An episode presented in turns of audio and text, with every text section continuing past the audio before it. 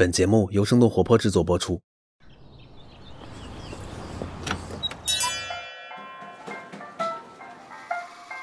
您的生动早咖啡好了，请慢用。嗨，早上好呀！今天是二零二一年的八月二十号，星期五。这里是生动早咖啡，我是来自生动活泼的梦一，几条商业科技轻解读，和你打开全新的一天。知乎、B 站、微博、豆瓣、小红书，这么多的内容社区平台，你平时会用哪一个呢？每个内容社区其实都有他们独特的氛围来吸引特定的用户群。不过呢，随着用户规模的扩大，这些平台的亏损也在不断的增加。如何赚钱成为了他们的难题。在几条商业科技动态之后，我们和你重点来关注。先来关注一下国外。亚马逊的零售销售额竟然超过沃尔玛了，这也就意味着亚马逊已经成为世界上第二大零售经销商。当然了，第一还是阿里巴巴。在我们前几期的早咖啡节目当中，我们提到，在最新发布的财富五百强的榜单当中，沃尔玛已经连续第八年成为全球最大的公司，而亚马逊呢是第一次进入到前三名。那这一次亚马逊赶超沃尔玛，也算得上是消费者从实体店转到网上购物的一个里程碑事件了。根据金融研究公司 FactSet 汇编的数据显示，在一年的统计期间之内，由于新冠疫情，人们的在线购物需求大大的增加，消费者在亚马逊上花费了六千一百多亿美元。那相比之下呢，沃尔玛的销售额大约是在五千六百亿美元。研究公司 Marketplace Pulse 的创始人评价说：“这是一个历史性的时刻。虽然沃尔玛的销售额在疫情期间也急速的上升，但是远远没有达到亚马逊的增长水平。那么，根据这家公司的统计，沃尔玛一年的销售额增长了两百多亿美元，同期亚马逊的增幅几乎是沃尔玛的十倍。下面，让我们把目光转向国内，网约车司机将会得到更多保护了。”此前，随着新经济的发展，人们也越来越多地意识到，很多平台上的工作者，比如说网约车司机、外卖小哥，都被平台的算法支配的苦不堪言。超长时间工作，为了争分夺秒而不顾自己的安全和健康，这一系列的问题都是广泛存在的。不久之前，人力资源和社会保障部与国家发改委等八个部门出台了指导意见，来规范平台用工关系，试图呢对新经济下的劳动者，比如说网约车司机和外卖小哥，来给予更多的。劳动保障。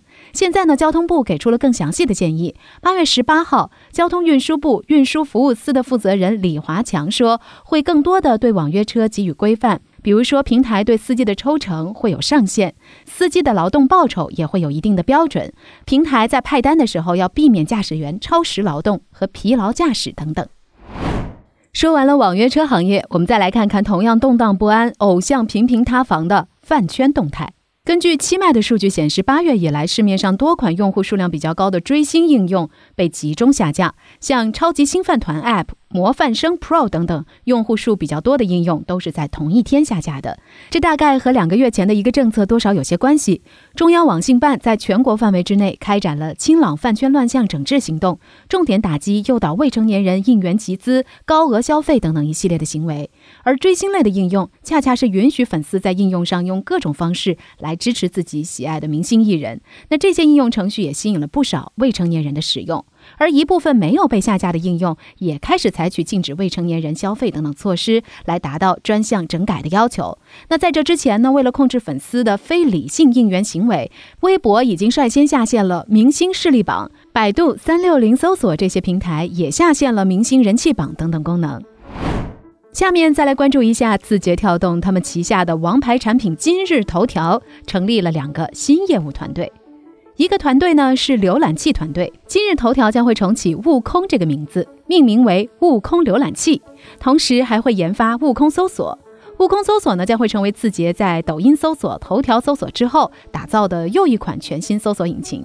另外，其中一个团队将会打造又一款资讯平台和智能阅读工具，叫做识区。识呢是知识的识，区就是区别的区。这个工具可以提供金融科技。军事等等专业的资讯内容，和今日头条不同，字节说这个产品将会是高端小众的资讯平台。那说到高端小众。不知道你是否会对字节的这些新产品感兴趣？不过呢，一些曾经被称为“小而美”的内容社区平台，现在仍在苦苦挣扎当中。就在前两天，知乎公布了他们的新财报，虽然他们的用户规模在不断的扩大，但是亏损也是在随之不断增加的。那为什么赚钱对于内容社区来说会这么难呢？我们马上来和你一起了解。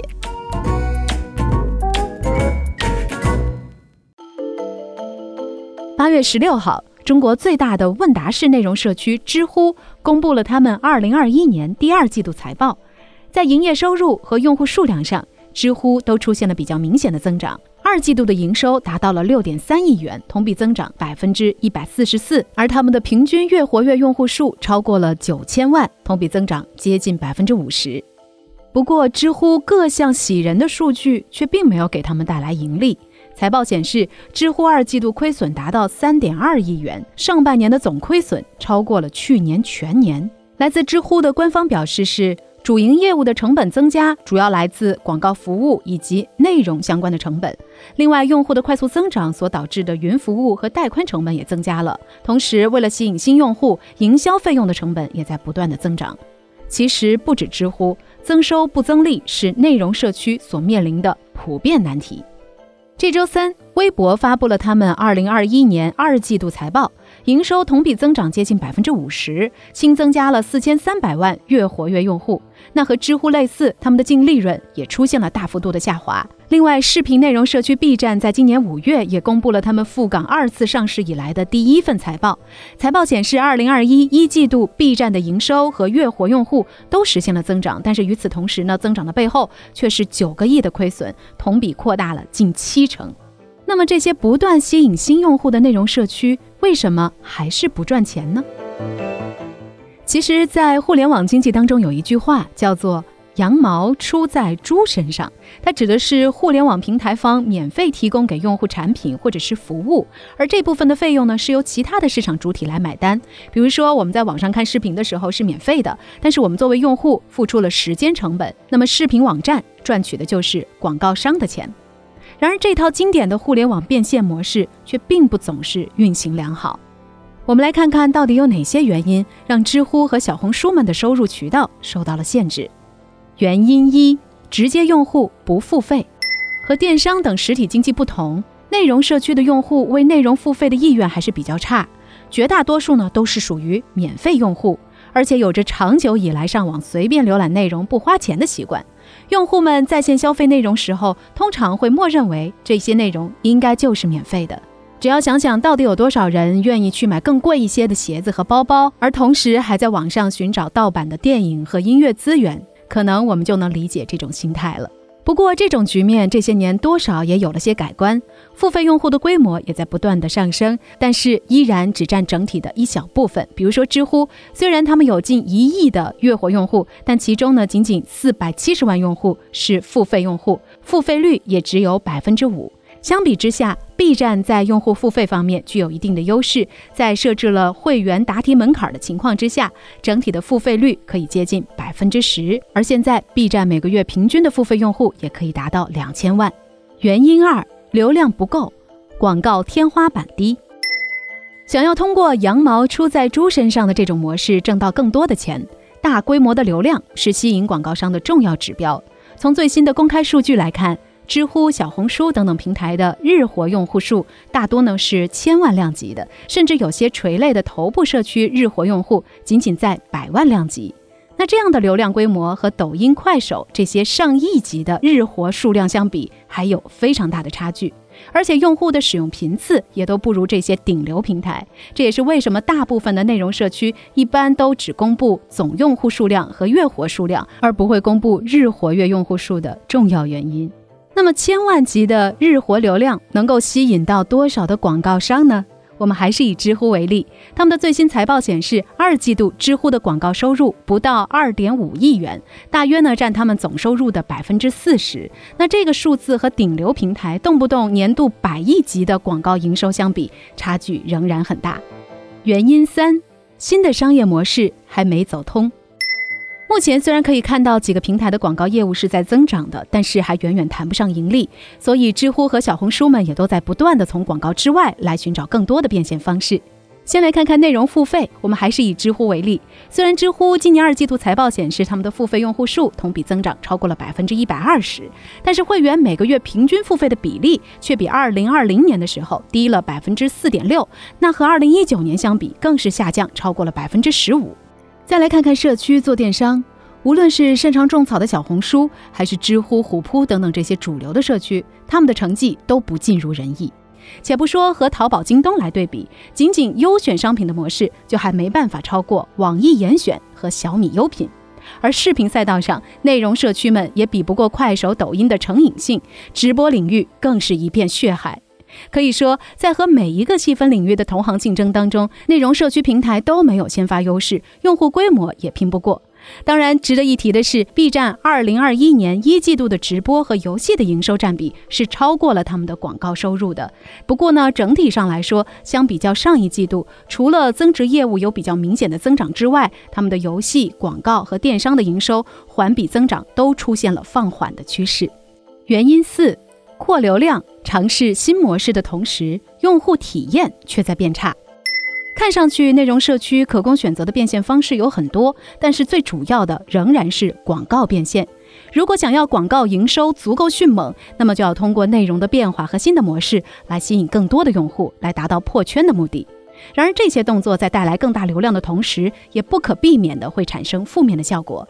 知乎的创始人周源和 Quora，也就是美国知识问答社区的创始人亚当·安杰罗，都明确地表示过，用户规模的扩大必然带来内容质量的下降，再加上广告的大量侵入，这不管是对于用户体验还是社区生态来说，都是毁灭性的。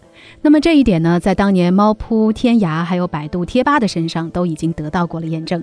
用户规模和社区生态究竟该如何平衡呢？这两个问题似乎到现在也没有得到很好的答案。所以聊到这儿，也就想问问你了：你会为自己喜欢的内容付费吗？或者说，你愿意为怎样的内容买单呢？我们特别想听听你的想法，因为这一点对我们来说也非常重要。